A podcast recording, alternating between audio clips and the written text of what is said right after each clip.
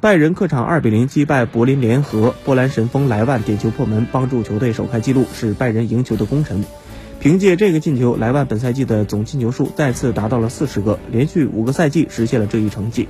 成为二十一世纪梅西和 C 罗之外第三位达到该数中的球员。莱万本场比赛的进球是他这个赛季个人的德甲第二十六球，也是他本赛季各项赛事的第四十球，另包含欧冠十一球、德国杯三球。这个赛季莱万的状态非常火爆，他只用了三十四场比赛就完成了四十球的神迹，